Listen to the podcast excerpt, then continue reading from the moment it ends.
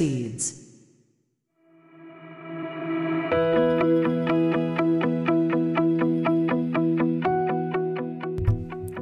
皆さんこんにちは映像クリエイターのさくですクリエイターを目指すあなたへクリエイティブの種を毎日一つ届けるラジオクリエイターズシード今日もよろしくお願いしますはいということで今日は3月の30日木曜日ですね、えー明日で3月が終わりというところになりますが皆さんいかがお過ごしでしょうか、えー今日はですね、えーいつもの天気の情報から先に行くとですね、晴れておりますというところで、えーただちょっと雲が多いですね。あの青空広がっているんですけどこちらは雲が多いというところになっております、えーといってもあのこのラジオですね初めて聞いてくださった方私がどこにいるのかわからないと思いますので、えー言っておくとですね私は、えーと神奈川県の湘南の、えーまあ、湘南って結構広いんですけど、えー湘南の地域におります。はい。湘南は今晴れているというところになりますね。なのでまあちょっと天気不安定なのかわからないですけど、まあ、昨日もね結構あの雨が降ったりとか、えー朝方はね晴れましたけど夜はちょっとガーッとね降ってたりしましたから、まあ、その辺ねなかなか天気がこう安定しない月がこれぐらいなんだろうなと。で、まあ、4月に入ってしまえばですね一変してこう天気が、あのー安定してくるのかなというふうにも思いますのでもうちょっとですね。はい。ということで、えー雑談はさておき今日は何のお話かというとついに出ましたソニーのフルサイズ Vlog カムのお話を今日はしていこうかなというふうに思います。で、まあ、くるくる言われていてやっと来たっていうところではあると思うんですけれど、まあ、このポッドキャストでもですねあんまりガジェットの情報最近してなかったなというふうに思うんですけれど、え今日はですねちょっとガジェットの情報私普段あのソニーのカメラ使わないんですけれどこの前 CP プラス行って初めてあのソニーのですね α7 えー4かな？を使ってみてあすごいなとこういう色味が出るのかっていうのをちょっと分かったんですけれど、まあ、普段はパナソニックのねルミックス S5 M2 と S5 と S5 M2 っていうカメラを使っております。はい。ではちょっと本編でですね、そのフルサイズ Vlog カメについてちょっとお話をしていこうと思いますので、今日もよろしくお願いします。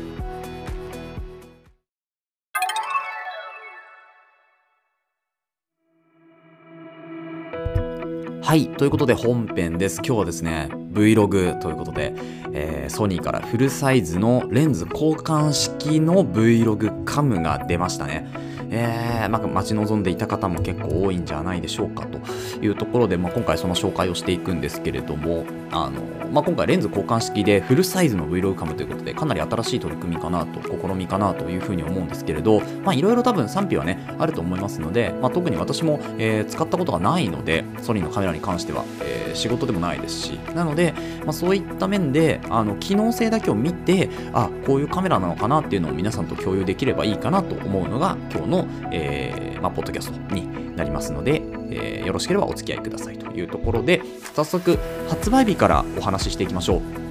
発売日がですね、えっと、2023年の4月の21日ということで、で4月の4日から多分、えっと、公式のホームページだと先行の予約ができるというのが書いてありました。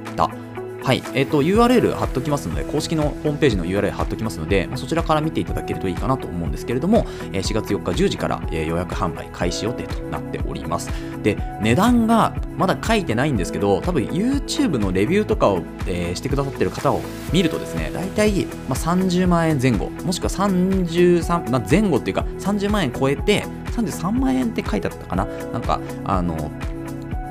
そう、あのいろんな方のちょっと見たんですけど多分それぐらいなんですよね。30万円ちょっと出るぐらいの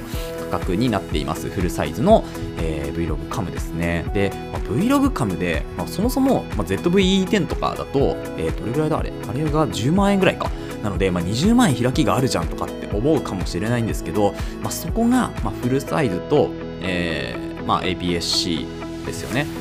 そこの、まあ、センサーサイズの違いだったりですねあとはその他もろもろ他の機能の違いというところになるわけですよ。まあ、果たしてねこの使ってみて20万円の差があるかどうかっていうのは使った人にしかわからないと思うのでそこは何とも言えない部分ではあるんですけれど、まあ、それぐらいのね、えー価格であるというところがまず一つですね。であの肝心の機能ですねこれあとこの後言っていくんですけれども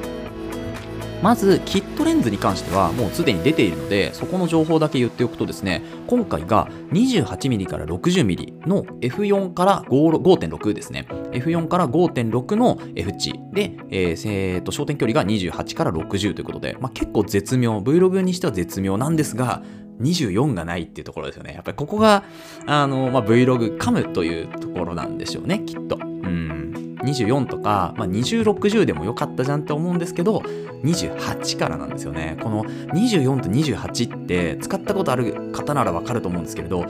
全然違う絵になるんですよね。24と28。なんかそれぐらい、あの、2470、2870とかあるんですけど、この2470と2870ね、値段が結構違うんですよ。3、4万ぐらい違って、レンズでも。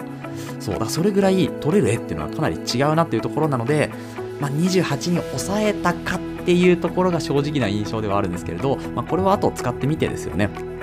あのいろんなクリエイターさんたちのレビューとかをちょっと私も見てみて、え28でどういう構図が取れるのかっていうのをちょっとチェックしてみようかなというふうに思います。はい。ということで、まあ、キットレンズはそんな形になるんですけど、肝心の機能ですね。機能はですね、4K120fps まで撮れるというところなんですけど、これ、えっと、ファームウェイのアップデートがあった後に撮れるというところなので、それがね、6月らしいんですよね。なので、それまでは、えっと、60かな？までは、4K60 まで撮れますけど、120はまだ撮れないというところですね。で、ピクチャープロファイルっていうもので、あのまあ、S ログとか有名なところ、S シネトーンとかっていうところがあるんですけど、まあ、その S ログ、S シネトーン、PP ラットっていうところで取れるみたいですね。あのファイルの設定ができるというところ。で、あと記録になりますけど、この記録媒体は、えー、っと、1スロット SD カードですね。2スロットではなく、だからバックアップが取れないというところですね。2スロットではなく1スロットで UHS は1と ,1 と2の規格で対応しているというところですね。まあ、2まで対応してくれているので、えーまあ、4K60 で撮っていて、あの書き込みもね、結構早くいけるかなとは思いますけれど、ただバックアップが取れないので、これ、あの、そのサイズをどうするかですよね。あの、SD カードとかの。うん。で、CF はもちろん入らないという今回のところですね。なので、あの SD カードのみの対応になってくるかなと思います。で、うん、まあ、ここがこう、バックアップどうするっていうところですよ。だから、あのー、SSD とか持ってってその都度取るのか、えー、それか、えーと、容量のちょっと小さめのやつ、まあ、Vlog カムなんでねそんなに多分長尺を回さないと思うので例えば 64GB とか、まあ、マックスでも 128GB ぐらい積んどいてそれをひたすらこう交換していくっていうような形でもまあいいのかなとは思いますけれど。で、あとですね、重さですね、500g 切っております。めっちゃ軽いですね。483g となっておりまして、めちゃめちゃ軽いです。片手持ちでも全然いける。だけどフルサイズっていう、うん、そういうこう、なんでしょう、機動性抜群のカメラかなというところですね。でまあ、これがまあ Vlog カムですからね、結構まあ完成版に近いんじゃないかなとは思います。で、あと AF の性能はですね、あの、オートフォーカスですね。これは AI プロセッシングユニットっていうのを搭載しているようで、これがですね、まあ、従来のカメラよりも、えー、AF 性能が大幅に向上しているというところですね。で、その AI がですね、まあ、人、人物像とかをこうあの検知してくれるっていうところになっていますので、これで、えー、まあ、ピタッとね、ピントが合うというところになるんじゃないかなと思います。で、マイクに関してもかなり性能がアップしているみたいで、あの全方向の、えーと、集音っていうのができるみたいなんですね。だから全方向に指向性の、えーと、マイクっていうのを積んでいるみたいなので、例えば、えーと、Vlog カムだったらカメラを持ちながら誰かと話すとか誰かと撮るみたいな形になると思うんですけど、ちゃんと,、えー、と被写体の声も入るし、自分の声も入るというところで、これは結構 Vlog カムにはありがたいマイク性能なんじゃないかなっていうところも、えー、なんかお話ししてましたね。はい。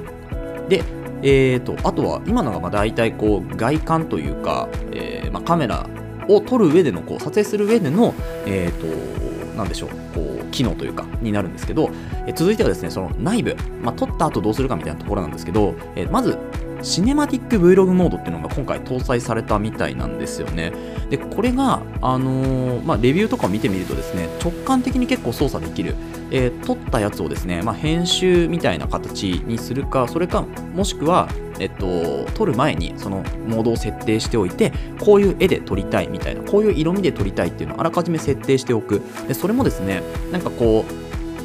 例えばサイドいじったりとか、まあ、ホワイトバランス変えたりとかそういうことじゃなくて、まあ、3つの種類から選んでねとか5つの種類から選んでねとかっていう形なんですよ。そう。なのでめちゃめちゃ直感的にその Vlog シネマティックよりで撮ることができるというようなモードになっております。これめっちゃ便利ですねっていうのも言ってました。はい。であと AF 性能の速度の変更が可能ということでこれシネマティックでよくあるんですけどあの手前のものに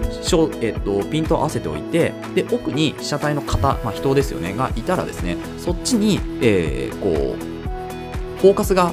移っていくところで何ていうんですかこうじわーっとその被写体の方がくっきり浮き上がってくるっていうようなものが結構使われたりするんですけどそれが速度が選べるみたいなんですね。で、ミラーレスってやっぱりこう、AF の速度が結構速いっていうところで、逆にシネマティックを撮るときには速すぎてしまうっていうのが、まあ、こう言われていたりもしたんですけど、この AF のま速度のこう変更ができることによって、よりですね、シネマティックに近づく映像がま撮れるのかなというところですね。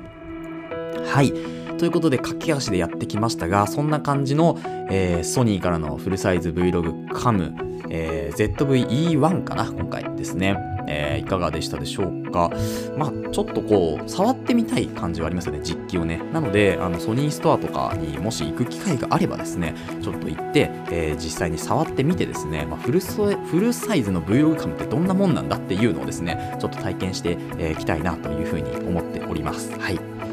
ということで今日は以上となります。はい、えー、この放送ではクリエイターとしての考え方やあとはテクノロジーやガジェットの情報作業効率を上げるコツサイトツールなんかを中心に紹介をしております。リスナーさんと一緒に一流クリエイター目指すラジオを作っていますので応援いただける方はぜひフォローの方お願いします。またラジオの感想や質問は Google フォームでお待ちしておりますのでどしどし送ってください。URL 貼っておきます。えー、Twitter や Instagram もやっていますのでぜひ遊びに来てください。それではまた明日お会いしましょう。ご清聴ありがとうございました。